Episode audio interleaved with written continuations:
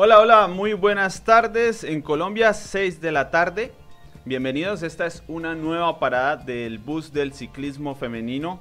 Así que por favor las personas que como de costumbre ya están aquí listos, preparados en el chat, me van contando cómo se escucha, cómo se ve. Ya tienen ustedes en pantalla a la invitada del día de hoy, eh, además de Natalia, quien siempre está, nunca falla. Y bueno, primero, como de costumbre, eh, vamos con eh, Natalia. Natalia, bienvenida.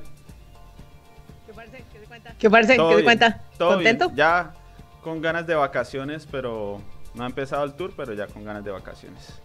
Eso es ah, estás de camiseta amarilla y qué tales, ¿no? Es que esto ya primer líder del tour. Primer líder, solo con las previas, ya. y aquí dijeron en el chat ya, lástima la invitada, dice Diego Dueñas. Bienvenida, Carolina Dueñas. Muchas gracias, como siempre les digo, por eh, aceptar estas invitaciones a estos espacios. Y bueno, eso, bienvenida. Me debería agradecerte a ti, buenas tardes a todas las personas que nos están viendo, eh, a Natalia, agradecerles principalmente por este espacio, la verdad tan bonito que nos brindan a nosotras, eh, las mujeres que seguimos luchando porque el ciclismo femenino siga adelante. Hoy vamos a hablar eh, pues. mucho de lucha, creo que esa va a ser una palabra que es habitual en el ciclismo femenino, pero antes que nada, Carolina, por favor, un, un perfil. ¿En qué momento nos, eh, nos subimos? ¿En qué momento se subió Carolina Dueñas al bus del ciclismo femenino? Eh, para que la gente se haga una idea, porque sabemos que lo, lo, que es el pelotón nacional no tiene todavía tanta repercusión, entonces nombres que para nosotros son importantes en el pelotón nacional, pues para las personas como las que están en este canal que principalmente siguen eh, lo que es el ciclismo masculino internacional, pues son nuevas. Así que Carolina, por favor, nos cuenta un poco sobre su historia. Eh, bueno, eh, bueno, yo fui ciclista profesional hace muchos, muchos, muchos años. Em, era patinadora, me retiré aproximadamente en el 2010 y me pasé la modalidad del ciclismo. Eh, pues tú sabes que en el patinaje la modalidad que complementa ese deporte es el ciclismo, entonces ahí conocí la bici. Realmente al comienzo no la quería mucho, no fue un amor a primera vista, pero ahí empecé eh, mis primeros pasos como ciclista. Pues nada, digamos que dentro del palmarés alcancé a ser medallista nacional, tanto en pista, en juvenil, en la categoría élite. Em, digamos que pese a a que en ese momento no eran muchas las corredoras que habían, porque recuerdo que la, la Vuelta al Futuro que alcancé a correr apenas la corrieron 15 niñas, 15, 16 niñas apenas corrimos. Eh, pues no era, imagínate, no, a comparación de hoy en día, pues no era que, que, existiera tanto el ciclismo femenino, que se viera tan masificado.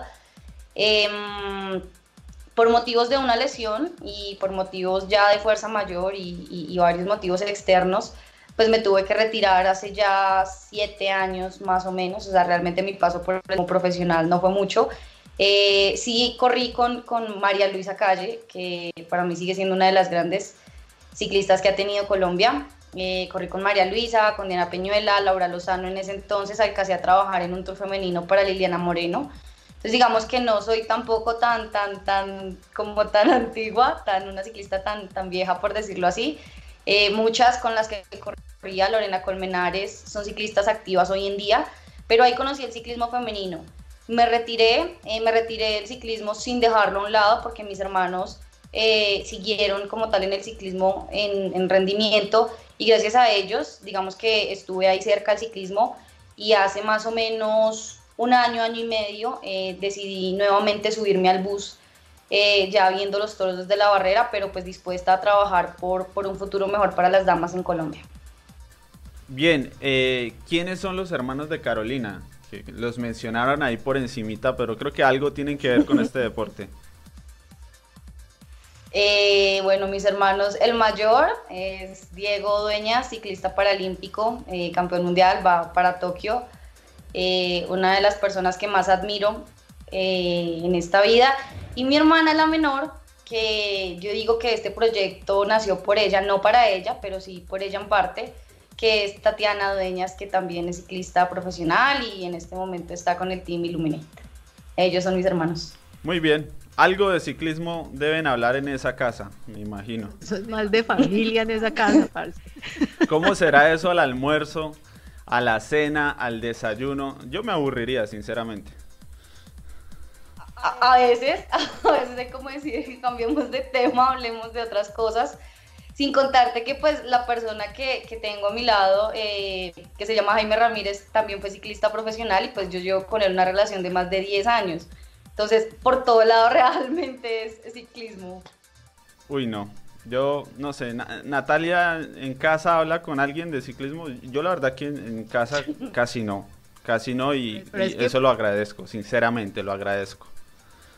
Pero es que eso, Merced Lindo, le toca ver ciclismo, hacer previas de ciclismo, hablar de ciclismo, entonces pues me imagino que ya la saturación es un poco, es un poco más alta. Entonces, no, y esto es digamos que claramente. Yo sí digo una cosa aquí es, por ejemplo, cuando uno ve a una mujer colombiana que se le mide a decir voy a ser ciclista profesional o me voy a dedicar a esto, a otra mujer colombiana diciendo no, pues venga, armémosle un equipo femenino. y empecemos a correrlo, uno ya sabe que hay la, o sea, el ciclismo ya para ellas va más allá de la, del compromiso y lo que sea, esto ya es pura pasión.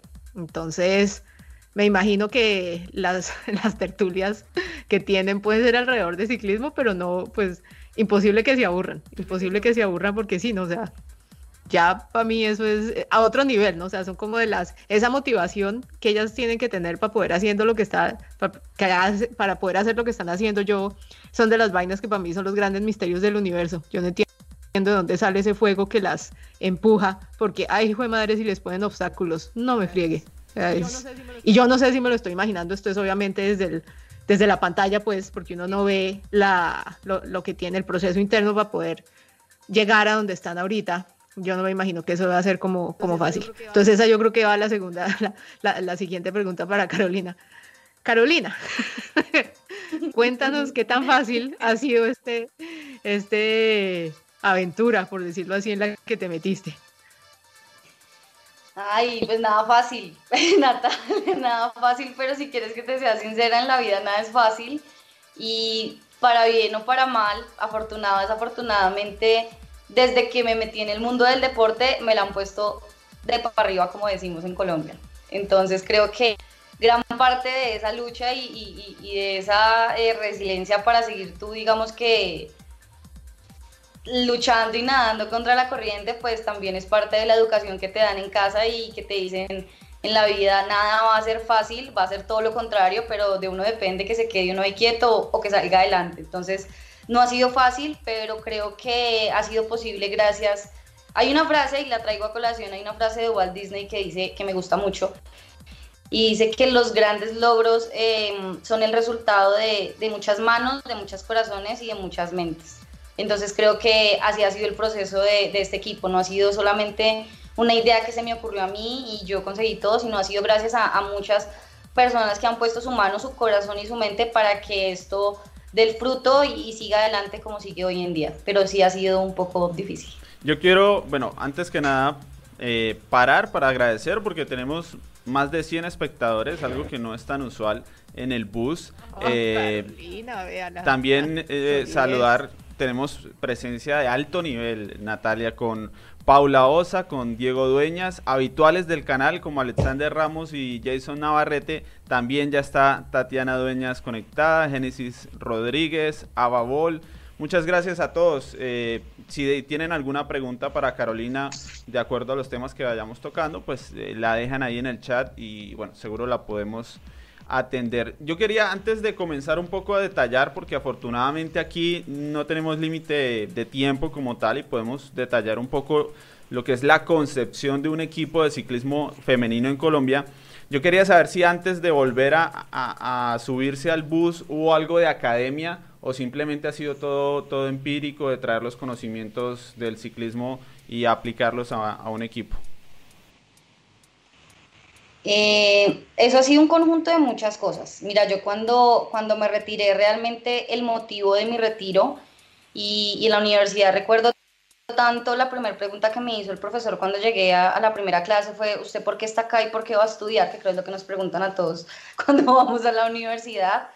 Y fue, yo no quiero cometer los errores que cometieron conmigo.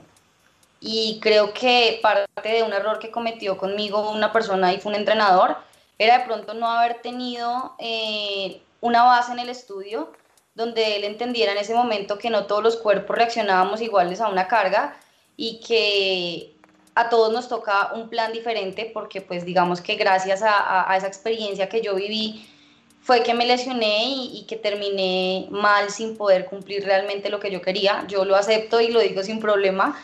Eh, yo me retiré frustrada literal del ciclismo y, mm, y, lo que estoy haciendo hoy en día es darle frente a, esa frustración y a ese miedo que me ocasionó.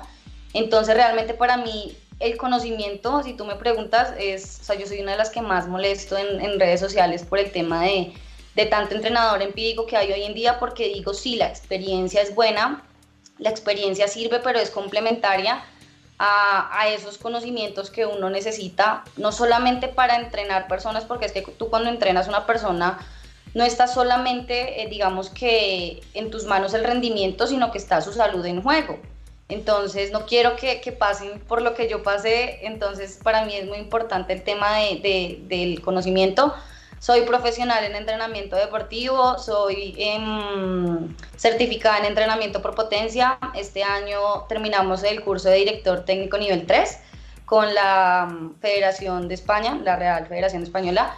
Entonces, realmente esto ha sido un complemento de, de la experiencia. Considero que no alcancé a tener tanta experiencia en el ciclismo como corredora, porque te repito, cuando yo corría, pues en Vuelta al Futuro corrieron 15, en el Tour femenino, el último tour que corrí, corrieron aproximadamente 40 personas, 50 chicas más o menos. Entonces, sí han cambiado mucho las cosas, considero que hay que estar actualizada siempre.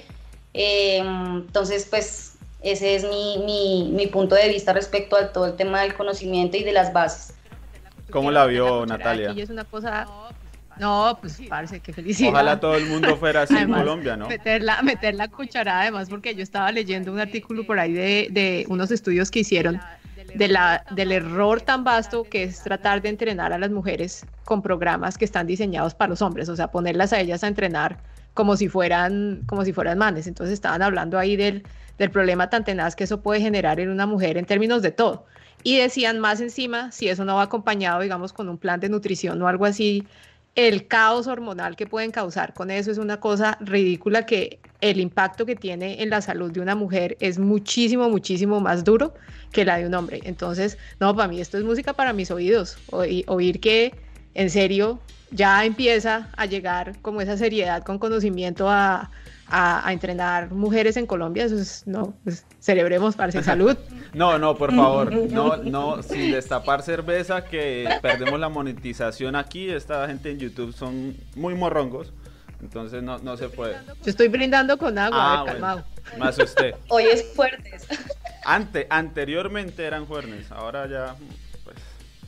Bueno, el caso es Buen punto. el caso es que me alegra mucho. Yo soy de los que dice y es un tema que que también suelo tocar, eh, sea masculino o femenino, que ojalá se tuviera más academia en, la dirección técnica del ciclismo, eh, porque yo creo que hay, hay labores que permiten, como la mía, yo soy empírico, yo me gradué de ingeniero, pero no estudié el periodismo, y creo que admiten cierto margen de lo empírico y de lo autodidacta, pero cosas tan importantes como impactar en la nutrición, en llevar el cuerpo al límite, asuntos psicológicos, de verdad que eso sí creo que requiere sí o sí un, trabajo académico, de prepararse, de tomárselo en serio, más ahora como han evolucionado los, los, los sistemas de entrenamiento, así que bueno, felicitaciones, felicitaciones perdón, a Carolina y que ojalá eh, sea un ejemplo para para muchas, muchas personas en el pelotón nacional. Antes de continuar, vamos a... Está movido. Creo que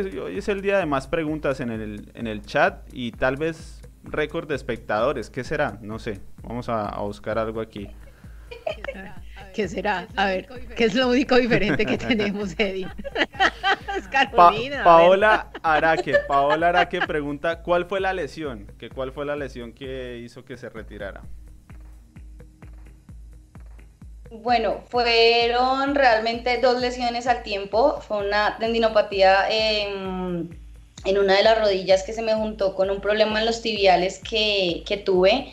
Em, si tú me preguntas el nombre exacto de la lesión en este momento no me acuerdo, eh, pero lo que sí te digo es que fue una lesión que después de haberme retirado me costó cinco años volver a sacarla, o sea, hasta, hasta hace dos años me pude recuperar de esa lesión porque me, digamos que me, interfirió en mi vida cotidiana, yo duré mucho tiempo, mucho tiempo perdón, sin poder utilizar unos tacones. Entonces eh, no podía correr, no podía hacer muchas cosas. La logré sacar hace apenas dos, dos, dos años, eh, pero sí fue una, fueron dos lesiones juntas, de una rodilla y de los dos tibiales. Muy bien, allí estaba la, la respuesta. Aquí ya nos preguntan sobre el equipo, porque estamos hablando de un equipo y todavía no hemos llegado al equipo. Pero, eh, sí. Eddie, pero porque es que Martín Cabrera está preguntando que quiere regalo de cumpleaños, Carolina. ¿Cómo? ¿Yo qué, quiero de regalo de cumpleaños? Sí, así, casual. Quisiera un montón de cosas, pero pero, pero no, eso lo dejo para mi regalo de cumpleaños. yo me asusté. que se regala algo, entonces hágale, hágale. no, yo me asusté, la verdad, pensé que era hoy y dije, me preparé mal para, para la entrevista, no sé, estaba, estaba asustado. ¿Le vas a cantar el Happy Birthday y le cantamos el Happy Birthday adelantado? me ha faltado un, montón, es en abril. No, no. Por favor, Natalia, mejor la, la selección de comentarios de, de, este lado. Yo me asusté y e, eso no, no es agradable. Gracias. Continuemos, por favor, en el lado serio de esta entrevista, porque ya queremos saber cómo nació la idea, cómo se llama el equipo, cuál es la esencia de esta estructura que hoy, bueno, cumple un, rol importante en el pelotón nacional. Bueno, el dato que sí les iba a dar es que ya casi cumplimos un año desde que nació oficialmente este proyecto. Eh, porque muchas personas me dicen, como hace cuántos años lo estaba planeando? Y yo, no, o sea, realmente, eh, y ahí parte de la historia, detoné, o sea, me cansé, literal, me cansé de ver un montón de cosas que pasaban, mm, digamos que más que todo acá en Bogotá, tengo que ser franca y sincera, em, y dije, no puedo más, o sea, no puedo quedarme quieta, eh, tengo que mirar la forma de la cual puedo ayudar a, a mejorar el ciclismo femenino y parte de mis experiencias se juntaron con las experiencias de mi hermana Tatiana y de experiencias de algunas chicas de Bogotá, que fue lo que detonó y dije, no, no más, hay que hacer algo, hay que cambiar, pero para hacer algo hay que hacerlo bien hecho, como me dice mi mamá, y me lo ha hecho toda la vida con mi papá, si usted hace bien las cosas, las hace bien, si no, no las hace.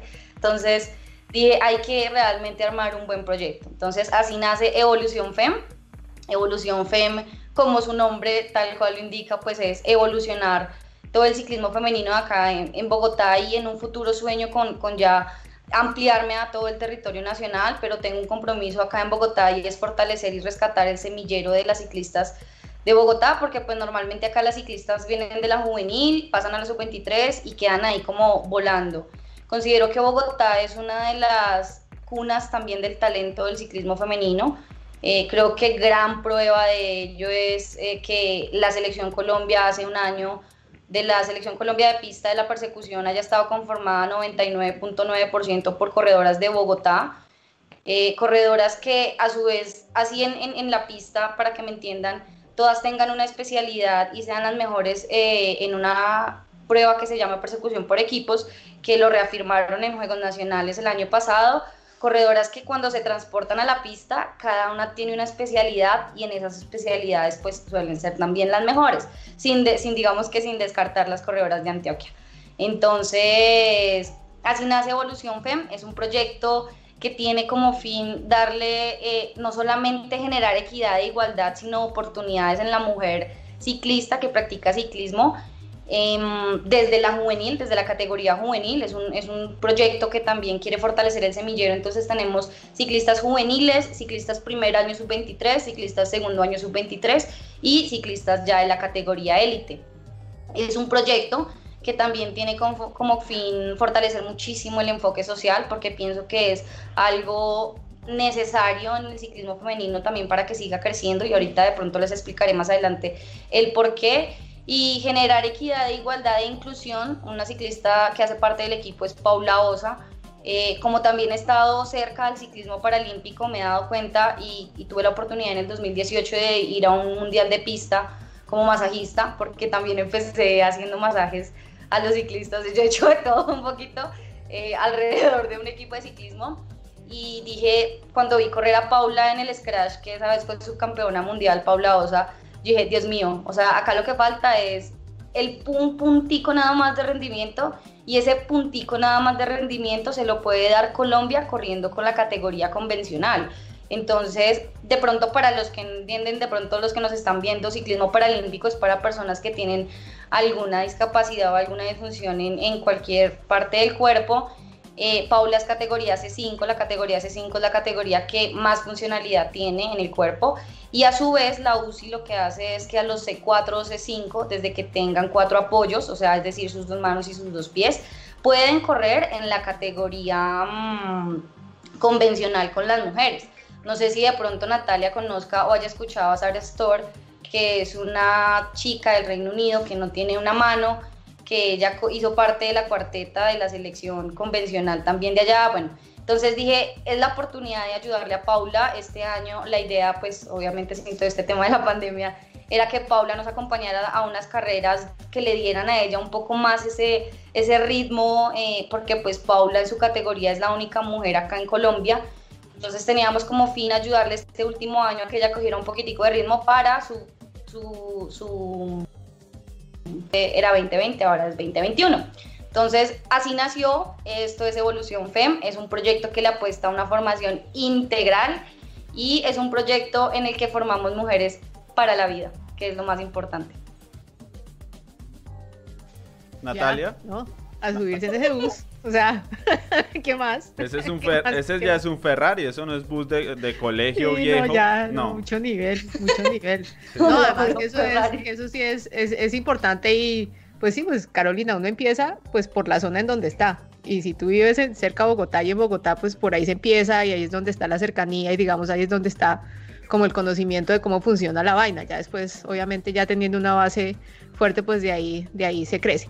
Me llama mucho la atención de las, digamos, del el, está, está puesto, qué es el proyecto y para dónde va el proyecto, que es una, es una cosa muy integral, ¿no? O sea, no es solamente aquí vamos a, ganar carreras, sino aquí vamos como también a fortalecer eh, personalmente a la mujer. Yo, que, yo quisiera preguntarte en lo que tú has visto eh, ahora, ¿cuál es, digamos, uno de los obstáculos más tenaces que tú has visto tienen cada etapa del desarrollo de ciclismo para una mujer. Entonces, desde cuando las ves en juveniles, por ejemplo, y que tú viviste parte también de ese proceso, desde cuando ellas arrancan desde juveniles, pasan a sub-23, que en la ruta todavía formalmente como tal, como que no existe porque no les tienen carreras separadas, sino que las ponen a correr con las élites y ahí sacan las clasificaciones, pero bueno, digamos que es un, un, salto muy, muy, muy vasto a veces que les toca dar porque ellas salen de juveniles y de una vez la meten a competir con, con las élites. Entonces, en términos, y esto es más que todo en términos como personales, ¿cuáles son como las, los obstáculos, yo digo más como en términos psicológicos y mentales, que las niñas tienen que, que estar, o sea, eh, pasando cuando son juveniles, cuando llegan ya a sus 23, ya digamos ahí en la parte de transición a mujeres y demás, cuáles son como las cosas más duras que tú has visto que ellas tengan que, lidiar. Bueno, desde la, si vamos desde, desde la categoría inferior, desde una categoría juvenil, eh, estamos hablando que las juveniles tienen 17 y 18 años, son chicas que todavía están en un proceso de crecimiento, hablando ya más eh, psicológicamente, aunque físicamente aún también están ya en su punto de terminación, pero aún están. Entonces creería que hay un punto importante en una ciclista juvenil, es de pronto ver que en el año bueno, digamos que con los años se ha venido fortaleciendo el tema de que hayan más competencias para ellas, em, pero creo que un tema también importante a nivel psicológico no solamente es el que ellas empiecen a conocer el ciclismo como deporte y digamos que empiecen a entrenar. Em, normalmente, o sea, digamos que como para hacerte una idea, normalmente las chicas juveniles entrenan en clubes deportivos, hacen parte, sí, tienen ya la opción de hacer parte de una selección Bogotá para ir a un campeonato nacional y después de pronto a un campeonato panamericano y luego ser clasificada para un mundial. Pero me refiero a que en estas edades es cuando más, o sea, desde mi punto de vista es cuando más hay que educar, no solamente en un sentido personal, sino en un sentido también profesional. Entonces, creo que para la juvenil, psicológicamente, una juvenil que marca diferencia sobre las demás, es claro que, que es una corredora que tenga mucha proyección, pero cuando son corredoras que están en el top 5, en el top 10, eh, como no son corredoras, como son corredoras de clubes y no están siendo como fichadas como tal ya de una vez por equipos, son corredoras que piensan ya 3, 4, 5 veces y más teniendo 17, 18 años, si tu vida es o no es el ciclismo, cuando realmente ni siquiera has iniciado ese punto competitivo en el ciclismo. Entonces pienso que esa es como, como la debilidad de pronto en, en, en la juvenil y es tender a desertar sin, sin siquiera haber iniciado, pero, pero pues eso es la suma de muchos procesos. Bueno, luego cuando pasamos al primer año sub-23, el brusco, como dice Natalia, es muy, muy fuerte, no solamente psicológico, sino en relación, en que digamos a qué me refiero. Las juveniles normalmente utilizan una relación en, en sus bicicletas para correr vuelta al futuro, inclusive las que corren también pista, y cuando pasan de una vez a, y me me, ha pasado hablando con el entrenador del equipo, porque pues en este momento yo pasé a ser como eh, desde otra parte del equipo, siendo manager y más tema administrativo, y efectivamente el cambio sí es brusco en temas de relación porque los piñones, digamos que normalmente las élites tienen hasta 11, estas chicas van hasta el 14 no más, entonces físicamente hay un cambio muy, muy brusco. Psicológicamente pienso que también porque si tú no haces nada ese primer año o en tu primera carrera, ahí sí ya fijo desertas y nos encontramos con chicas de 18 años peleando vueltas, peleando clásicas, eh, peleando circuitos con corredoras hasta 10 años mayor que ellas, con 10 años más de experiencia. Entonces pienso que ese no, digamos que esa falta de acompañamiento de, de una es la falta de acompañamiento de la juvenil a la, a la sub-23 es, una, es un problema que, que hay que trabajar mucho ahí. Y segundo, creo que el tema de la motivación también influye mucho. Mira, yo he sido una de las que de pronto ha tratado de como presionar y decir como venga, porque en una vuelta o en un tour no se entrega una camiseta sub-23, a la mejor sub-23, supongamos, porque es que yo me voy a, si yo miro Vuelta a Colombia hombres, si yo miro Clásico RCN hombres, si yo miro más carreras masculinas, el sub-23 tiene su clase, hasta su clasificación, así corran juntos hasta su clasificación. Pero acá no, acá es porque tú coges el boletín y, ah, ¿quién fue la mejor sub-23? Ah, listo. Entonces, pienso que es algo que, que digamos, un tema de motivación ya más externo, no tanto como interno, sino externo, que le podría ayudar a esa sub-23 a seguir su proceso. Em, digamos que ya ahí partiendo, digamos que los otros los dos años sub-23, algo que ha favorecido estos últimos años es que el Campeonato Nacional de Ruta ya por lo menos tiene categoría sub-23, entonces ya las chicas dicen, hombre, listo, pase a la juvenil, pase a la sub-23, perdón, me preparo para la ruta o para el campeonato o para la, la contrarreloj individual, perdón, y, me preparo para eso porque sé que en Panamericanos de ruta en la élite también ya están premiando sub 23 y él. Entonces digamos que se vuelve una cadenita y una motivación, pero pienso que desde la parte de los clubes deportivos, no tanto escuelas sino ya clubes, y desde la parte de nosotros como equipos, sí es importante acompañar ese proceso para una mujer. Y la élite nada, o sea, lo de la élite digamos que ya es más la resiliencia para ir año tras año tras año tratando de ver entre comillas la misma situación porque si yo miro hace cinco años a, hoy, no es que no haya avanzado, sí ha avanzado, creo que ha avanzado muy lentamente, pero ha avanzado en algo. Pero creo que en temas de psicológicos, si la élite se caracteriza por algo, es por ser resiliente y tratar de, de, sacar cada año para ver el otro que sale. Antes de continuar, eh, Natalia, quiero detenerme aquí en el Super chat porque Jason Navarrete nos envía uno y nos dice muchas gracias por esta difusión del ciclismo femenino. Gracias a ustedes que, bueno, que nos copiaron la idea desde el primer momento. Y Martín Cabrera también nos envía un sticker en el super chat agradeciéndonos. Eh, a ver, sí, hay varias personas aquí conectadas. Natalia, ¿alguna pregunta? Yo tengo una, pero Pero pregunta, no, pues preguntas tengo muchas, parce, pero pues el tema es que no tenemos tiempo ilimitado, entonces no. No, yo quería. a Carolina aquí a que nos dé los demás clases en términos. No, no, es como, quería era como entender un poco bien cómo es el, o sea, las cosas que se necesitan para que una juvenil haga toda la vuelta de llegar hasta la, hasta la élite.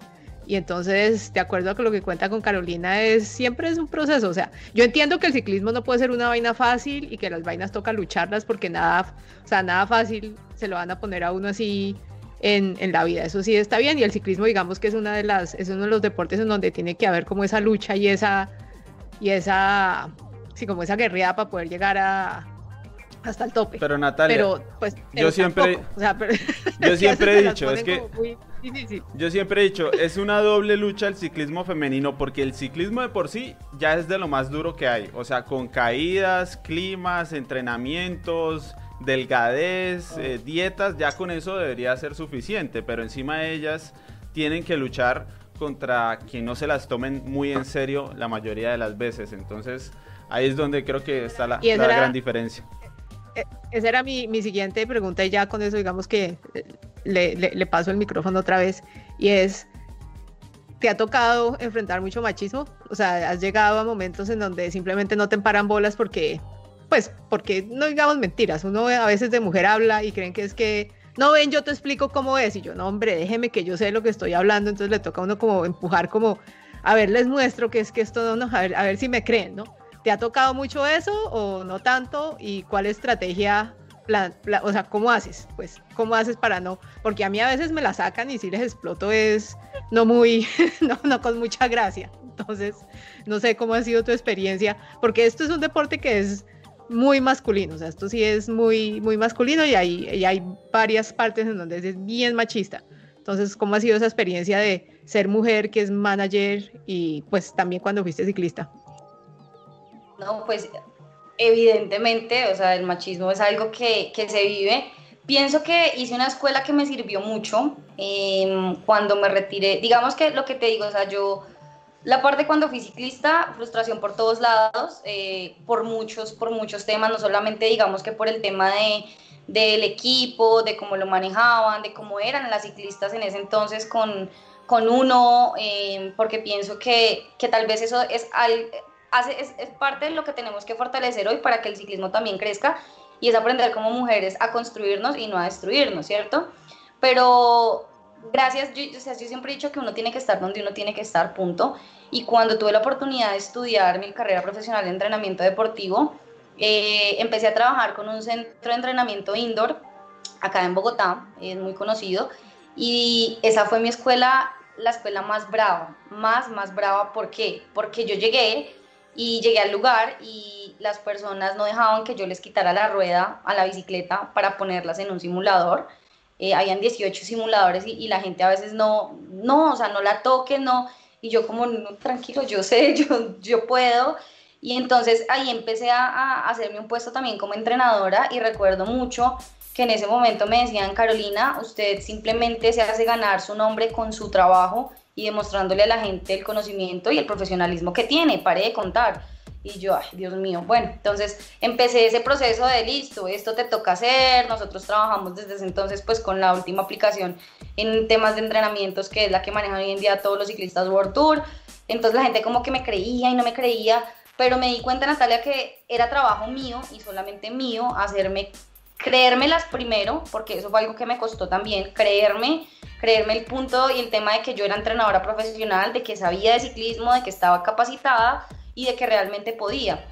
Y efectivamente todavía trabajo ahí en ese centro de entrenamiento y, y es mucho el cariño que me llegué a ganar de todas esas personas y más que todo de, de los hombres que en su momento ni siquiera me dejaban quitar una rueda. Entonces, cuando empecé y me subí al bus, desde el punto administrativo y como manager, eh, sí me encontré obviamente con muchas personas que tal vez dicen yo no apoyo ese, ese proyecto no porque no sea bueno, sino porque estoy yo, básicamente, porque estoy yo, porque está una mujer ahí.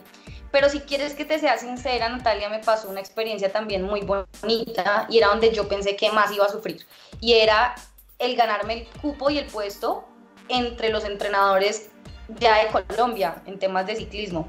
Entonces, fui a vuelta em, con el propósito de, ah bueno, Vuelta a Colombia Femenina 2019 fue la primera competencia que tuvo este proyecto, porque nacimos hace ya casi un año, o sea, esto se formó, llegó así, fuimos a vuelta. Eh, y mi objetivo, yo decía, bueno, sí, obtenemos resultados bien, pero mi objetivo era, yo quiero ir y quiero ser el equipo con mayor logística, más organización, eh, en todos los temas, absolutamente todo. Entonces, eh, para que te hagas una idea, Natalia, de lo que logramos en Manizales cuando llegamos, eh, yo llegué dos días antes de que llegara todo el mundo con las chicas y logramos con el hotel que las chicas, cuando llegaran el resto de equipos, a nosotras nos tenían en un salón, nos llevaban allá los meseros el plato a la mesa literal y el resto de chicas me acuerdo tanto el primer día cuando todos los equipos llegaron y llegaron a hacer fila porque es ese estilo eh, buffet a, recoger su, su, cena y nos miraban como y por qué a ellas les llevan y a nosotros no. Entonces es solo gestión y eso fue algo que aprendí muchísimo en un curso eh, que hice con una persona que se llama Yuranis Carpeta en temas de marketing deportivo y es empezar a marcar diferencia por esas cosas. Entonces, claro, al comienzo como que todos los entrenadores también me miraban, pues personas que llevan años, años en esto y ya al tercer día me empezaron a hablar y me empezaron a hablar y, y súper bien, o sea, la, la, verdad la acogida eh, entre los técnicos de, Colombia pensé iba a ser peor, eso sí, tenlo por seguro, yo, yo, tú sabes cómo va, como, ay, ¿qué me van a decir? ¿Qué me van a decir? ¿Qué me van a decir? Y la verdad fue muy bonita. Enseguida de la Vuelta a Colombia, en enero, antes del Campeonato Nacional, tuve la experiencia de director técnico nivel 3 en Duitama. Nos reunimos los entrenadores de Colombia ya en otro fin, no en una carrera, sino en un...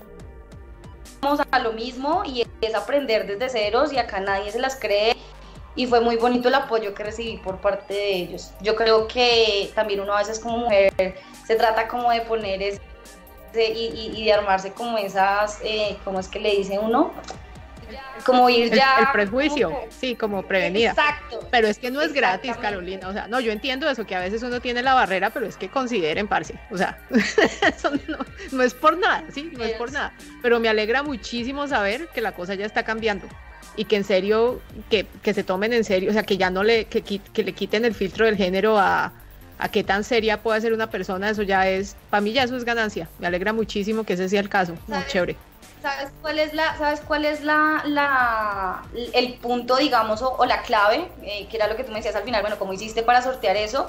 Y fue lo mismo, yo llegué a vuelta creyéndomelas, yo llegué a vuelta demostrándoles con mi trabajo, llegué al curso también con la misma idea, yo decía, acá no soy más que ellos porque en temas de conocimiento sé que hay muchos en Colombia, pero llevan años, años y, y eso también se respeta, o sea, ahí también digamos que entra ese respeto y para mí fue muy bonito ver que antes de una clase em, varios entrenadores técnicos del orgullo, bueno, de varios equipos, Caro, venga, explíquenos esto, colaborenos, es que no entendimos bien y yo, wow, fue muy bonito, o sea, yo quedé como, Dios mío, es en serio, y, y, fue algo, la verdad, muy, muy bonito y es algo que les agradezco porque creo que parte de esa acogida y lo que te decía, la clave es entrar tú con argumentos, es entrar tú con conocimiento, es entrar tú creyéndotelas pero es entrar también siendo, siendo franca y siendo, siendo muy sincera en, en, muchas cosas. Entonces, así como es cierto que el ciclismo femenino le falta un montón para que nos tomen en las mismas,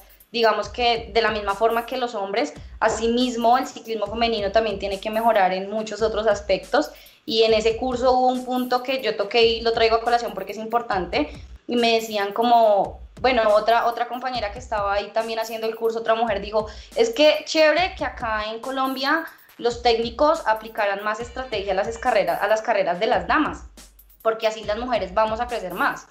Entonces, pues yo, yo levanté la mano y yo dije, sí, es cierto, pero creo que es difícil exigir más estrategias cuando, y puse la experiencia que me pasó en Vuelta a Colombia, cuando el primer día saliendo de Manizales antes de la etapa de que partiera, fueron y me buscaron varias ciclistas como, oye, dile a tu equipo que por favor vamos a controlarle bajada, que vamos a bajar súper tranquilas, que vamos a bajar muy suave porque es peligroso, porque...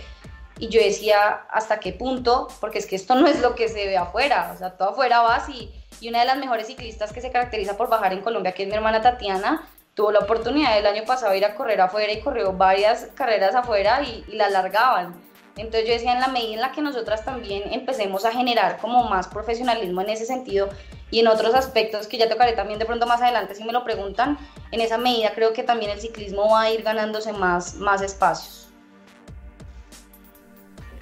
Yo quería eh, preguntar, eh, porque creo que es un tema muy importante, antes de ir de pronto, si queremos aquí pasar de la hora de programa, que ahí vamos viendo, eh, hablar de la plata, del dinero, porque a mí eso me llama la atención. Ya de por sí un equipo masculino en Colombia es duro para conseguir lo necesario. ¿Cómo fue, cuál fue esa primera empresa? Además mencionemos las empresas que creyeron en el proyecto, ¿por qué no el centro de entrenamiento donde Carolina trabajó? Pero sobre todo esa primera empresa y cómo fue ese proceso de decir, venga, meta plata aquí con las mujeres, que eso también, también puede eh, ser una buena inversión publicitaria. Sí, digamos que fue también un modelo que, que, yo decidí cambiar un poco a la forma en la que estamos trabajando actualmente con las marcas en el ciclismo. O sea, yo la verdad cuando creé esto decidí arriesgarme en muchos sentidos, trabajar en muchas cosas que de pronto no se habían trabajado antes y dije, pues si funciona bien y si no, pues es que lo estoy haciendo mal y, y volvemos al camino. Pero la primera marca que se unió eh, es una empresa de, mm, de, nutrición deportiva. Me acuerdo tanto cuando fui súper nerviosa el primer día con mi computador, con el proyecto, y yo decía, bueno, acá empezamos.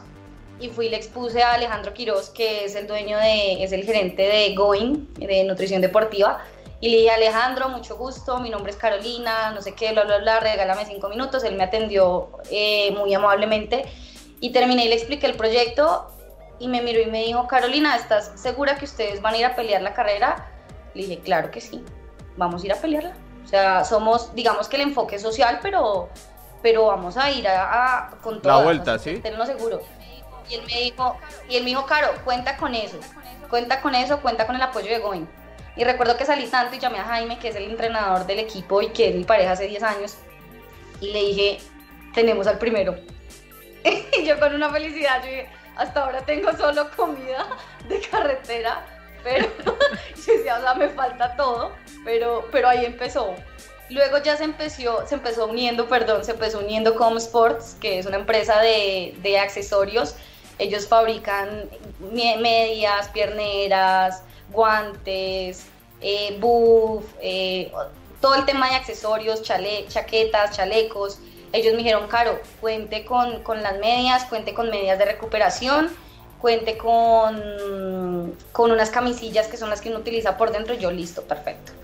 Luego, bueno, vámonos para los uniformes. En los uniformes encontramos una, una nueva opción con More Life, que es una, una, empresa que no había ingresado, no había ingresado, digamos que a trabajar con rendimiento aún y me llamó muchísimo la atención y quise trabajar con ellos porque ellos tienen también un enfoque hacia el tema del medio ambiente muy fuerte.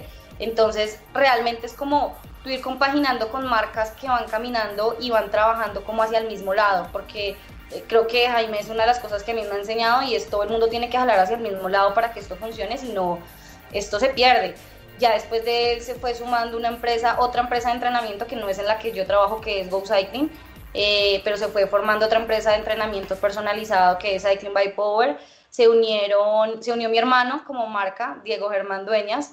Yo no sé este hombre cómo me dijo, Carolina, eh, yo le ayudo, eh, tome estos pesos y, les ayudamos y que dijo, madres, vamos para adelante, hay que ayudar el ciclismo. Y él también se unió como empresa, se unió en ese entonces también STL, Innovatire y Blackjack, que son marcas que ya no están este año con nosotros, pero creyeron y creo que las dos, digamos que los dos patrocinadores más fuertes, eh, que uno es gracias a Yurani Escarpeta, que fue la muchacha como que me guió, la profe en todo el tema del marketing deportivo, me hizo el contacto y me presentó con la Fundación Jero, con Emiro Romero, que la Fundación Jero ahorita ha sido indispensable, la verdad, en todo este tema de confinamiento Creo que ha sido de las marcas que más nos ha apoyado y que más nos ha enseñado a que siempre, siempre detrás de lo que nosotros hagamos debe haber un objetivo y es siempre ir como pensando en los demás y de qué forma impactamos en los demás positivamente. Ellos tienen campañas de seguridad vial, eh, ellos son los creadores del hashtag de alguien me espera en casa, del 1.5 obviamente cuando salió todo el tema. Entonces trabajamos con la Fundación Jero y mi universidad, la Fundación Universitaria del Área Andina, que de hecho cuando yo hice la presentación del equipo, ellos no estaban como, como, como marca de la, del, del equipo. Y oh sorpresa que ese día me acompañó el director del programa, un gran amigo que aprecio con el alma y con el corazón, que es Jaime Granados. Eh, y Jaime me dijo, Carolina, esto lo tiene que saber la universidad porque tú estás, tú estás transformando el ciclismo femenino, estás transformando las mujeres, estás pensando en algo diferente. ¿Sabes qué? Mejor dicho, voy a hablar ya. Ya fue que cuando terminé la rueda de prensa, me dijo, Carolina, tiene cita mañana en la universidad, vaya con el proyecto. Yo, ay, Dios mío, eh, fui, expuse el proyecto al siguiente día. Eso fue una risa también porque obviamente yo no me las sé todas. Entonces Jaime cuando vio el proyecto me dijo, mira, hazle estos ajustes, no sé qué, mientras Diana, mientras nos, nos, nos, te reúnes con Diana, que es la persona encargada de mercadeo de la Universidad del Área Andina. Y yo, ah, listo, pues esto yo lo voy ajustando y mañana, no, es que Diana baja ya. Y yo, ay, fue pucha, ¿cómo así? Y empecé yo a hacer los ajustes cuando toc, toc, toc, y entró Diana. Y yo, ay, Dios mío, no alcancé a modificar, pero se me quedó todo acá, que ahí, ahí también es donde digo lo importante de que tú estudies y tengas como esa capacidad de, de absorber esas cosas rápido. Y le expuse allá el proyecto y me dijo, Caro, te apoyamos completamente. Se convirtieron en nuestro patrocinador principal. Creo que gracias a ellos eh, el equipo cumplió el objetivo primero de ser uno de los, de los equipos con mayor logística y mayor eh, organización dentro de la vuelta. Tanto que el primer día de la Vuelta a Colombia, pues para mí fue una sorpresa que llegara a un canal y me dijera, le vamos a hacer una entrevista a su equipo. Y yo decía, pero mi equipo es nuevo, no es conocido, yo no, no conoce a nadie, fue muy bonito. Y así empezó esto. Este año se unieron marcas eh, como Postal Express, que es la empresa de don Jaime Silva, que también ha sido una persona que me ha apoyado desde el comienzo, desde que le dije, mira lo que hay, hice esto, me dijo, Carolina, de una. Entró Stark, que es una cadena de gimnasios, muy reconocida acá pues, en, Bogotá más que todo. Entró Seguridad Explorer, que es una empresa de seguridad privada pues, en temas de conjuntos residenciales, centros comerciales. Eh, y así se empezaron a unir, digamos que marcas así que, que, dijeran pongo algo, así fuera por chiquito que fuera, pero que ahí están. Tule también nos colabora con todo el tema de, los, de los portabicicletas. Eh, ahorita en pandemia pasó algo muy curioso y es que ¿quién va a esperar que entre una marca en pandemia? Nadie.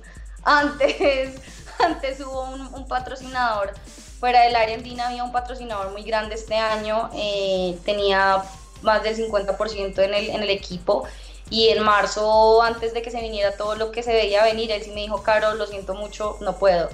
A mí eso me dio, yo no, o sea, ustedes no se imaginan yo cómo padecí esos días, pero dije, bueno, o sea, esto no se acaba acá, hay que igual seguir. Antes creo que con un resultado nada más de una competencia, antes creyeron y, pues empezaron a creer en esto más marcas.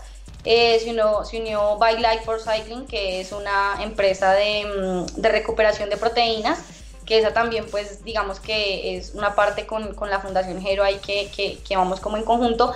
La Fundación Hero ha, patrocinado otro equipo de ciclismo femenino, perdón, masculino en, en Tibaná, en un en un pueblo de Boyacá. Entonces, nada, esas son las marcas que, que se unieron a este proyecto, que están presentes, que agradecemos hoy en día permanezcan, que aunque entendimos que es, el tema de la pandemia es un tema que nos afectó a todos, la verdad, em, han estado ahí, han estado ahí.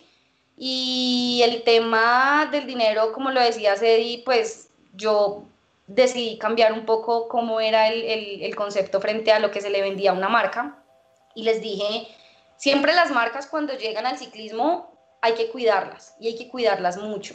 Y lastimosamente el ciclismo femenino no es que tenga mucha difusión. O sea, nosotros no aparecemos tanto tiempo en televisión ni nada como, como los hombres, entonces es más difícil publicitariamente. Entonces, pues Carolina Dueñas no se puede quedar esperando en la casa dormida a que los canales vengan y, digan vamos a transmitir todas las competencias, no. Entonces, ¿qué dije? Pues vamos a armar estrategias digitales tanto en, de forma individual como en forma grupal con las marcas que están para generar más visibilidad en redes sociales. Que listo, que no es televisión, bueno, pues entonces estamos en radio, en Twitter, en Instagram, en Facebook y miramos de qué forma nos logramos ver y visualizar más a través del equipo. Creo que eso ha sido parte de una escuela no solamente mía, eh, porque pues si yo me pongo a mirar la, la, verdad son pocos equipos que con el tiempo se han puesto a trabajar más en contenido digital. Y creo que haber hecho eso y haberle logrado dar la opción a esas marcas de que creyeran en un equipo, no solo por resultados y no solo por enfoque social, porque pues digamos que es un equipo que toca tres puntos completamente diferentes y es enfoque social, resultados y el tema de publicidad, creo que es lo que, lo que ha permitido que, que ellos aún estén. Y es una escuela que también se ha tocado con las 10 chicas que en este momento hacen parte del equipo y es también darles a entender a ellas que ese también fue un proceso mm, un poco más arduo y difícil porque pues digamos que no estamos acostumbradas a eso. Eh, logramos capacitarlas en redes sociales, logramos que ellas entendieran un poco más allá para qué funciona cada red. Eh, hicieron un curso de fotografía mm, con un fotógrafo amigo de mi hermana Tatiana y mi hermana Tatiana que también está estudiando, me dijo, claro, yo les enseño ahí con el celular, uno puede tomar, les enseñamos tips, o sea, ha sido un conjunto de muchas cosas que la verdad han permitido que hoy estemos donde, donde estamos. Em, como marca no van en el equipo, pero creo que un patrocinador muy bonito fue papá y mamá, que creo que han sido los patrocinadores toda mi vida desde que inicié en patinaje. Ellos han sido, ellos son el primer patrocinador que uno tiene como hijo. Y mi papá para Vuelta a Colombia me dijo, bebé, yo tengo un carro si lo necesitas. Ahí está yo, papi, gracias. Entonces no van como marca porque mi equipo nunca dice Martín Dueñas, Laudice Gómez, pero ellos buscan la forma de ayudarlo a uno. Entonces ahí te cuento un poquito de cómo manejamos el tema de publicidad con las chicas y con el equipo. Ya saben, gente, ¿no? A seguirlos, a seguirlos porque hay que ayudar a monetizar ese asunto. Entonces, en redes están en Instagram, en Twitter. Sí, nos toca. En Instagram, en Twitter y en Facebook aparecemos como arroba evolución femcbp. Yo creo que las chicas que están ahí, todas las del equipo están, o el entrenador o mis hermanos, alguno que me haga el favor ahí en YouTube y las ponga de una vez para que nos nos sigan y nos apoyen. No, igual nosotros en, todas nuestras redes eh, mañana publicaremos pues la promo del programa y ahí van a encontrar los usuarios del equipo. Y pues no sé, yo creo que esto es demasiado interesante. A mí, a mí me parece que vamos a tener que hacer otra parada con Carolina, Natalia, me da la impresión. Sí, tocó, toca. Ojalá, da mucha tela por cortar. Qué pena, Carolina. Eso sí, ¿quién le manda ser tan, buena invitada? Oiga, sí, qué, nivel, qué nivel. Yo, no, yo feliz acá de estar con Diego, Diego Dueñas acaba de mandar la, la información de redes, entonces ojo a todos los que están conectados a YouTube, ojo al chat, que ahí Diego nos acaba de mandar el, el, el handle, bueno, como se llame, para que puedan buscar las cuentas en, en Twitter y en, y en, Instagram, porque si en estos momentos se está oyendo a Carolina y se está preguntando como yo, fue madre vida, ¿qué puedo hacer yo para poder apoyar este proyecto? ¿Cómo hago? Sigan, síganlos en redes sociales, que entre más gente los esté siguiendo, eso ayuda un resto a apoyar el, apoyarles el, proyecto. Entonces, hagamos la, hagamos la tarea, es facilito, simplemente síganos y, y ya. A mí ya me convenció Carolina. Ya, un poco, ¿no? Sí, sí, sí. A mí también, a mí me convencieron desde el año pasado. Es que, bueno, hay muchos temas, definitivamente hay que hacer otra, otra parte, pero es que ese círculo donde eh, la empresa, la marca que invierte recibe tanto de la afición, así sean me gustas o en, en seguir o en simplemente interactuar con los contenidos es fundamental y nosotros como medio de comunicación. A mí, y, les cuento a modo anécdota, me, me, cuestionaban mucho por interno personas del pelotón nacional de por qué nosotros fuimos a la Vuelta a Colombia femenina cuando no vamos a la Vuelta a Colombia masculina, ni al clásico RCN, ni a la Vuelta de la Juventud masculina. Entonces se les hacía muy raro y yo les decía, la verdad, nosotros en ciclismo colombiano creemos que tenemos mucha mayor capacidad de hacer un impacto positivo en ese pelotón femenino en cuanto a estadísticas, porque bien o mal, eh, pues en Instagram los resúmenes los veían mucho y, en YouTube también. Entonces también se trata de eso, de aportar y, decirle a las marcas si vale la pena Obviamente, así como Carolina no cobrará lo mismo que cobra un equipo masculino nacional, pues eh, tampoco son los mismos números, pero yo sí creo que hay un, potencial, Carolina, de que esto sea entretenimiento, porque, y ya vamos a hablar en un rato de las carreras eh, internacionales que, hemos tenido, es divertido el ciclismo femenino, también es, es competido y tiene otras cosas incluso que llaman más la atención. muy chévere, muy chévere. Muchísimas gracias Carolina por la generosidad con tu tiempo y por llevarnos de la manito y explicando, no, explicándonos los detalles del proyecto, de cómo es un proceso de una ciclista en Colombia desde juveniles hasta élite con, ¿no? con todos los obstáculos que hay, ¿no? Y muy chévere también por haber compartido tu experiencia personal y sobre todo por ser como tan abierta y, y sin tratar como de, sí, o sea, decir las cosas como son sin, sin ningún sin ningún tapujo. Yo creo que eso es, pues lo agradezco porque yo sé que eso no es fácil. O sea, no, no es, no, no a cualquiera se mete en cámara en YouTube a decir, esta vaina yo salí refrustada, me quedó grande, no, terrible. O sea, poder decir eso sin, sin problema, eso es lo admirable. Entonces, muchísimas gracias. No, Natalia, a ti a la verdad por este espacio. Eh, sé que es muy complejo que la gente entienda el enfoque, digamos, tan profundo que le estoy dando en términos de educación al equipo, pero creo que ya ellas, y, ahí están las 10 chicas, las saludo, a todas las admiro, un, abrazo gigante. Em, bueno, te cuento quiénes son. Eh, Paula Osa, que es ciclista paralímpica. Tenemos dos juveniles, una es múltiple medallista distrital y nacional, que se llama Nicole Daniela García. Eh, es la sonrisa del equipo, es una chica muy muy bonita, le encanta sonreír. Em, Luisa Guevara, que es campeona de intercolegiados de la contrarreloj, también múltiple medallista distrital y nacional, eh, con una proyección igual que Nicole Daniela Gigante. Eh, Sub-23 tenemos a Tatiana Orjuela, que fue tercera en la Vuelta al Futuro el año pasado, en Boyacá, que terminó. Quedó segunda en la última etapa, que fue la contrarreloj, si no estoy mal.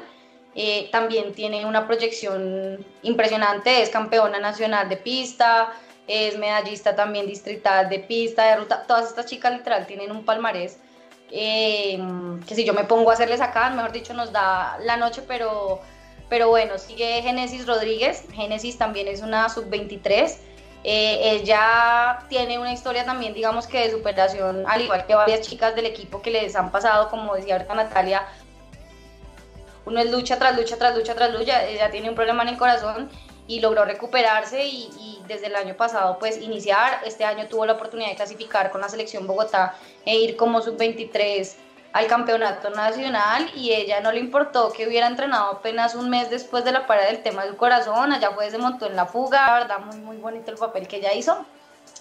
María Fernanda Gudelo, que también es una chica que tiene una proyección gigante, gigante, gigante, Em, ellas son las sub-23. Luego viene una historia particular, muy particular, que al comienzo me la criticaban mucho, pero yo soy de las personas, Natalia, que si veo talento y veo hambre en una deportista y veo algo que tan difícil hoy en día es conseguir y es profesionalismo en lo que uno hace, eh, yo le doy la oportunidad y este equipo está abierto para realmente la que quiera entrar, sea mamá, venga donde venga. Laura Betancourt eh, fue corredora de, de, atletismo. Ella lleva apenas, ¿qué? Un año y medio montando. Yo la conocí de hecho en Go Cycling, en el centro de entrenamiento, y, fue tan bueno el potencial que le vi que le dije, no, venga para acá. Fue a vuelta a Colombia y hizo maravillas, la verdad, un excelente trabajo en equipo. Eh, y creo que es la mamá de todo el equipo. Ella es, tiene muchísima experiencia, entonces le decimos, ella es la mamá de los pollitos, de todas las pollitas del equipo. Em, por eso es una historia como tan particular y tan peculiar. Xiomara Guerrero, que creo que es la revelación de, y fue la revelación de la Vuelta a Colombia femenina el año pasado. Yo la verdad esperaba que nos fuera bien, pero nunca me llegué a imaginar tener al final el trofeo de campeonas por equipos.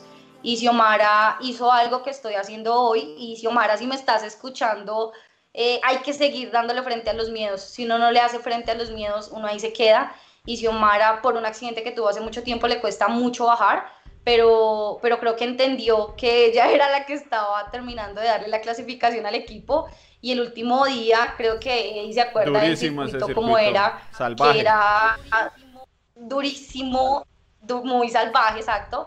Ella logró terminarlo y logró salvar la clasificación del equipo. ella es Xiomara Guerrero, Mariluz León Cárdenas, que em, es una ciclista también que viene del Merquimia, eh, Laura Lozano la, la Naira, Naira Quintana, es una corredora que sube muy, muy, muy bien. Eh, se destaca también pues por ser en la, en la subida eh, muy buena.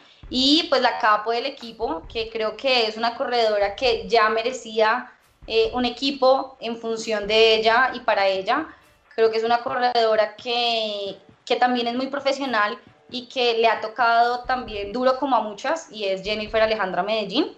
Eh, estuvo a dos, tres segundos del podium en, la Vuelta a Colombia el año pasado, quedó cuarta, con un muy sin sabor, siempre estamos ahí, ahí tercera, eh, pero creo que tiene un talento también gigante, gigante. Entonces, esas son las 10 chicas que nos acompañan. Creo que no se me quedó ninguna, ¿cierto? Ahí están las 10 bueno, las 10 chicas completicas. Yo conté nueve, yo conté nueve.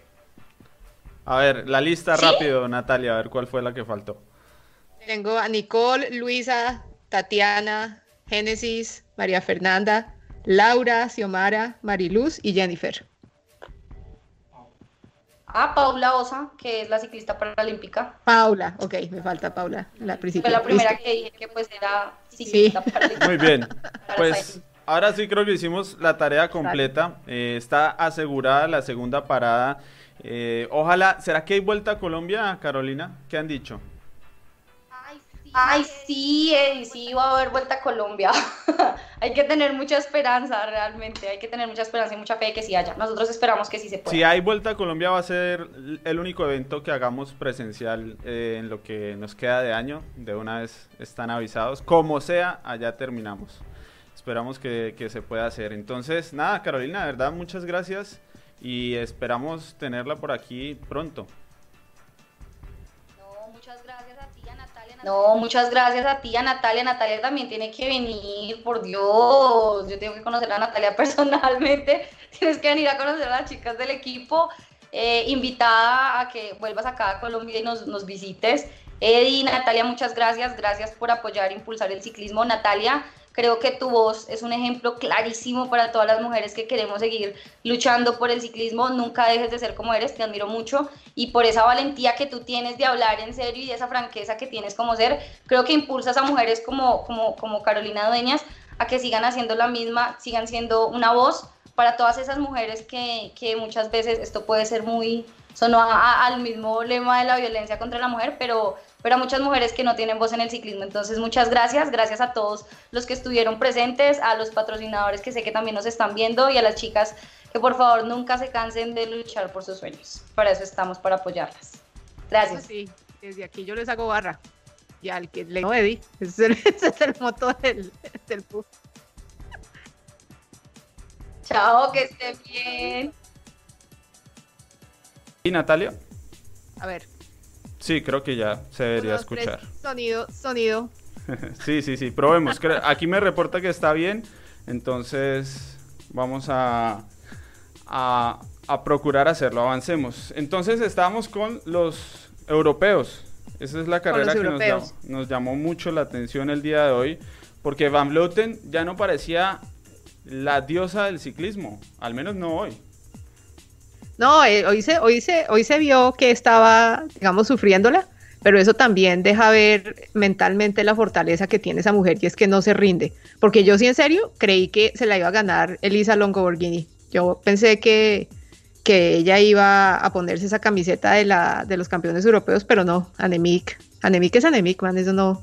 Ella, ella es la, la fortaleza mental que tiene es muy, es muy, es muy brava. No, y, además que toca ver también que pues ella se benefició bastante también de la estrategia del equipo de los Países Bajos y es que esa manera de correr de ella súper agresiva es lo que a ella le sirve. O sea, carreras así que sean donde haya varios ataques, que no haya como ese respiro, es algo que las favorece a ellas y entonces pues ahí se vio, se vio, se vio lo que, se vio pues la estrategia que dio fruto. Es estuvo muy, muy buena. O sea, yo en serio de las carreras de los, de estos campeonatos europeos. Yo creo que esta es la mejor que ha habido de lejos en varios años. Estuvo muy, muy, muy, muy buena. Porque hubo ataques no solamente de ella, sino, hágame el favor, Cecilia Outrup Ludwig. Esa mujer atacó hasta que ya no dio más, tratando de, conectar con el, con el grupo de, de, adelante. Entonces, no, la carrera estuvo muy, muy buena. O sea, es, sí, o sea, no, no, no es de esas carreras que uno pueda empezar a ver y decir como voy a, voy a adelantar de a pedacitos, yo que me la estaba viendo en diferido, entonces es que voy a empezar a adelantar de a pedacitos a ver cuando pase algo, no, yo me la vi toda porque es que siempre había algún movimiento, entonces, no, estuvo bastante buena. Yo sentía especialmente, eh, Natalia, que habían unos momentos en los que Van Vleuten no tenía todo controlado. O sea, a mí me parecía que en un momento cuando llegó Black a ese cuarteto de punta y parecía que Van Vleuten iba a, dar ritmo y Black a rueda, no sé, sentí que incluso iban a, intentarlo ahora con esta corredora que había llegado a ese grupo de cabeza, o sea, no, no me parecía que estuviera en una zona tan cómoda porque Longo Borgini estaba fuerte, de hecho parecía más con una capacidad de aceleración mayor pero luego como en la resistencia a ese esfuerzo, en los repechos, Van Vleuten lograba alcanzarla y lograba, bueno, equilibrar la, la, cuestión. De hecho, me parece que ganas como por resistencia, porque sí parecía que tenía más, más chispa hoy Longo Borgini. Sí, eso sí, eso se vio claro con eso, y es que, sí, en términos de, no, y además que, ¿para qué? Pero Van Vleuten la supo, la supo jugar, porque al principio cuando se jugaron con Kasha y Guadoma, cuando iban las tres, Van Bluten no colaboró jalando al frente nada, ella iba atrás chupándole rueda a las dos. Entonces, digamos que eso fue parte también. Yo cuando la vi haciendo eso, yo dije, mmm, anemico y no está al 100%. Sí, estaba Raro, ¿no?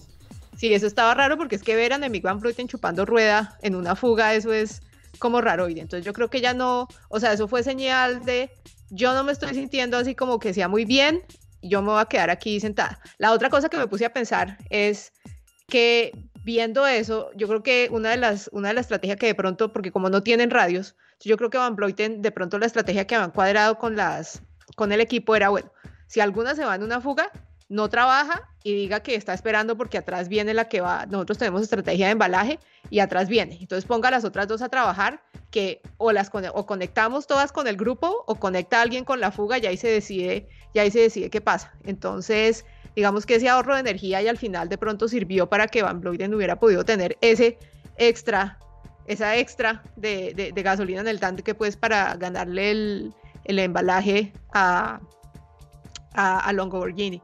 Pero no, estuvo muy buena, o sea, eso sí es de la... ¿Será que, señor. que con Deinan perdimos a una corredora que habría podido estar adelante y aportar algo a la dinámica? a mí me quedó esa sensación por lo que había visto en Plue. no lo voy a dejar hablar con eso, no, pero sí, Lizzie Dainan sí es clave en eso, sobre todo, uno, porque la loca está en forma y ella tácticamente es súper fuerte. Lizzie Dainan es una de las corredores en ese lote que hace trabajar, o sea, si Lizzie Dainan hubiera estado en ese grupo de al frente, Van Vleuten trabaja ese es el poder mágico que tiene ella y es una de las cosas que todas las ciclistas dicen y es uno va en una fuga con Lizzie Dagnan y la loca la pone a trabajar a uno, así el, director deportivo le esté gritando en la oreja, usted siéntese. No, no, no, ella tiene una forma en que las hace trabajar y punto. Entonces, y en términos tácticos, Lizzie Dagnan es muy, muy fuerte. Entonces yo creo que si ella hubiera estado ahí, la, la cosa hubiera sido aún más, aún más movida porque claramente ella, o sea, está, está en muy buena forma, entonces ella hubiera podido estar ahí en la pelea, lástima la caída.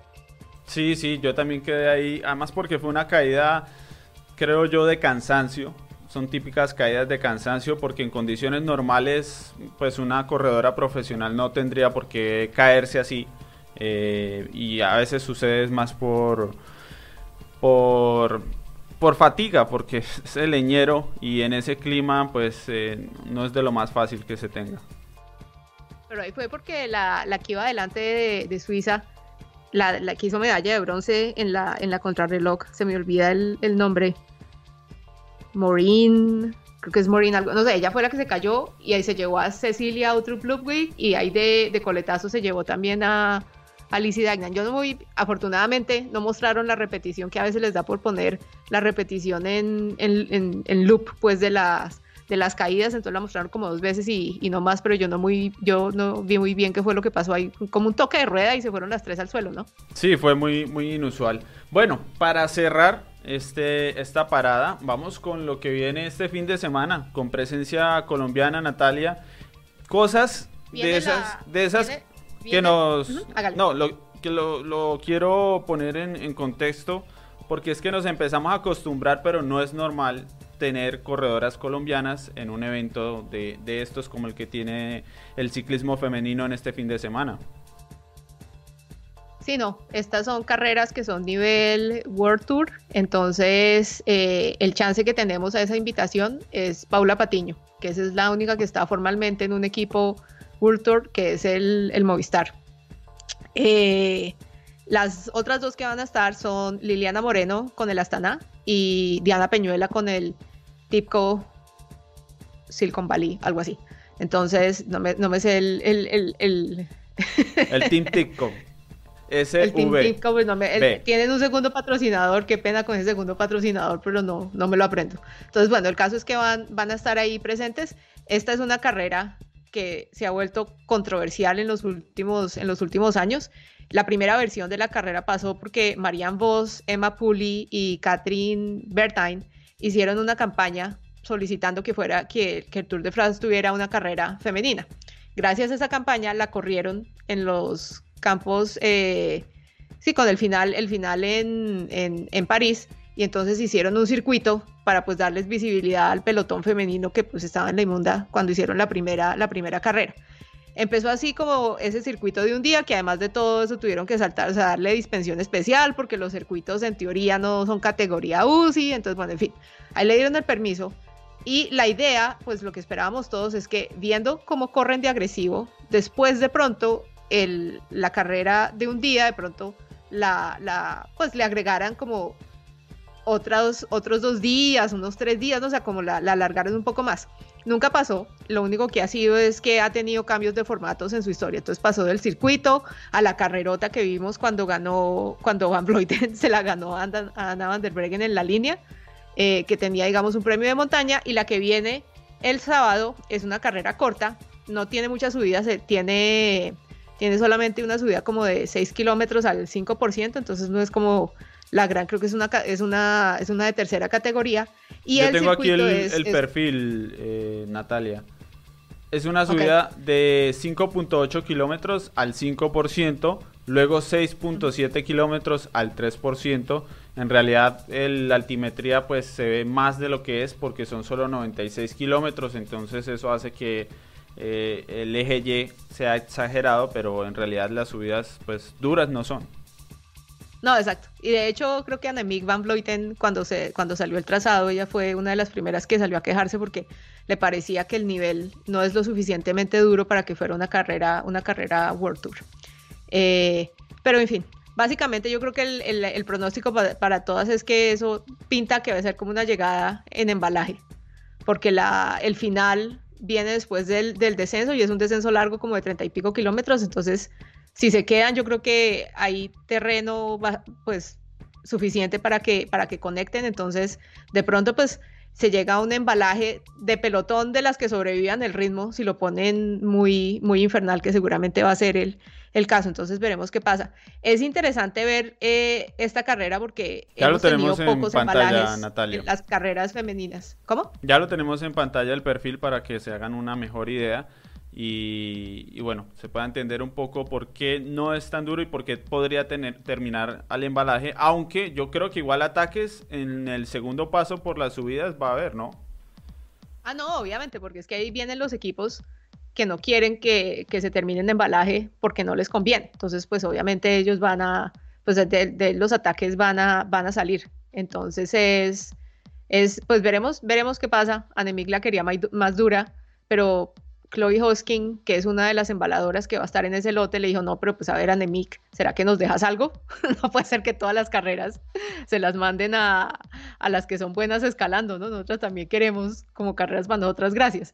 Entonces, vamos a ver, vamos a ver, vamos a ver cómo, cómo pasa mañana. Igual, pues, el estilo de correr es agresivo y como todas, el, el, aparentemente la, la, sensación que tiene el pelotón femenino es que cada carrera que están corriendo puede ser la última, entonces ellas salen con toda. O sea, eso es como, como les gusta, con repartición de leña todo el tiempo. Entonces yo no, no espero nada menos de la carrera de la carrera del sábado, cortica y todo. Cortica, lo único que significa es que eso va a ser más intenso de lo, de lo normal, como lo vimos hoy en, la, en los campeonatos europeos. Muy bien, y para las colombianas, pues eh, a este nivel es complicado, ¿no? Tratar de, pensar en algo. Eh, es lo que es como yo lo veo, Natalia. No sé si me equivoco, pero digamos, animarnos a pensar en un protagonismo de alguna forma todavía es, difícil. Está difícil, está difícil sobre todo porque, por ejemplo, esto no es terreno de, por ejemplo, de Liliana Moreno, no es un terreno, no es lo de ella, pues. O sea, yo a Liliana, por ejemplo, yo no la veo embalando, ni siquiera en un grupo reducido. Que ella, digamos que lo de ella es, es más hacia, hacia subiendo, ¿no? Entonces, como montañas así como más largas o eso, de pronto ahí. Sí, ella es la escaladora pura de, de, Colombia hoy Ella es escaladora, sí, exacto. Entonces, esto no es algo que se le, que se le venga, pues, como muy bien. Y la, cosa que yo veo aquí es, yo no sé qué tanta libertad pueda tener Diana Peñuela o qué tanta libertad pueda tener también eh, Paula Patiño. Porque, por ejemplo, Diana es una ciclista que ella, ella digamos, si, si tiene la, libertad, eh, es bien, o sea, puede aprovechar una oportunidad de irse por ahí en un, en un grupo. Diana Peñuela técnicamente ya baja bien, o sea, ya coge las, o sea, las las, eh, las esquinas bien, o sea, eso no tiene problema. Entonces, digamos que en ese sentido, hay como la vaina es, falta mirar cuál sea, cuál sea la estrategia del, del, equipo, del equipo para ella. Yo creo que si, si llega al final ahí, pues con la pomada, de pronto el equipo le dé la libertad de, embalar, porque las otras que están en el equipo de ella, no creo, yo creo que de ahí de ella sí podría ser como la, a la que le vaya mejor como embalando. Entonces, miraremos, miraremos, porque de todas maneras, pues ellas dependen de cómo sea la estrategia del, equipo y ni Paula ni Diana creo que en estos momentos son las, las capo pues del, del equipo. Entonces pues toca mirar qué oportunidades, qué oportunidades salen. Pero el hecho de tenerlas, de tenerlas compitiendo ya eso es una ganancia muy, muy, muy alta porque es otra vez, están compitiendo ahí con el top, top, top del, del ciclismo internacional femenino. Entonces, eh, bien, bien por ese lado. Aquí Natalia Franco en el chat ya nos regañó. Nos dice que no hay que tener esa mentalidad, que las colombianas también pueden rendir bien. Pero, bueno, yo eso lo entiendo, porque al final los deportistas en eso son distintos a los que no somos deportistas, ¿no? Que tienen una mentalidad impresionante para todo. Eh, y lo entiendo, entonces el, regaño está recibido. Pero, hace falta que, la... gente pues también vaya comprendiendo, creo yo, que esto es un paso a paso, ¿no? Y que ya tener tres corredoras en este tipo de carreras pues es como una victoria si se quiere. Mientras nos continúa el proceso y, se puede llegar a tener a una ciclista ya disputando top 10 o apareciendo en primeros lugares en la televisión y demás bueno, y una de las cosas acá cuando estamos diciendo, porque es que toca definir qué significa rendir. Cuando nosotros, cuando nosotros hablamos con Diana Peñuela ella nos contaba la experiencia de Estrade Bianche, ella decía que la meta de ella estaba ahí en ese sector 5 de la, de la carrera.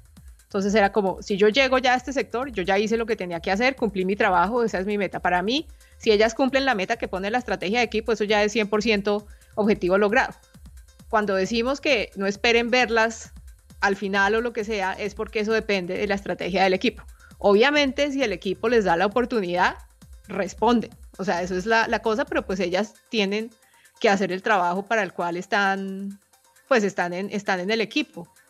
Y digamos que dependiendo de cómo tienen la baraja, pues entonces puede que terminen en la posición de ser la, ciclista que va protegida o no, pero pues obviamente que el talento ahí está, porque pues mire dónde están corriendo, están, si están en el lote es porque tienen cómo estar compitiendo ahí. La vaina es que obviamente todos las queremos ver ganando, pero pues eso depende de los equipos en donde están corriendo. Eso es básicamente el, el asunto. Ah, no, a los límites a los buenos desempeños, no, Natalia, o sea, eso sí, eso sí nunca, nunca, nunca, nunca, por debajearla sí, sí nunca, sino es, todo depende de la cosa de equipo. Lo digo es porque si la gente prende el canal y sabe que hay tres ciclistas colombianas y llega de una vez esperando pues a que ellas vayan a ser las que estén liderando los respectivos equipos, eso es poner las expectativas donde no son, porque no es así. Ellas tienen que jugar con la estrategia de equipo y si han, si han, fortaleza han mostrado, pues Diana mostró fortaleza total en la Estrada de Bianche, o sea, eso sí, porque fue de las pocas que terminó semejante prueba del infierno. Entonces ahí estuvo bien y Paula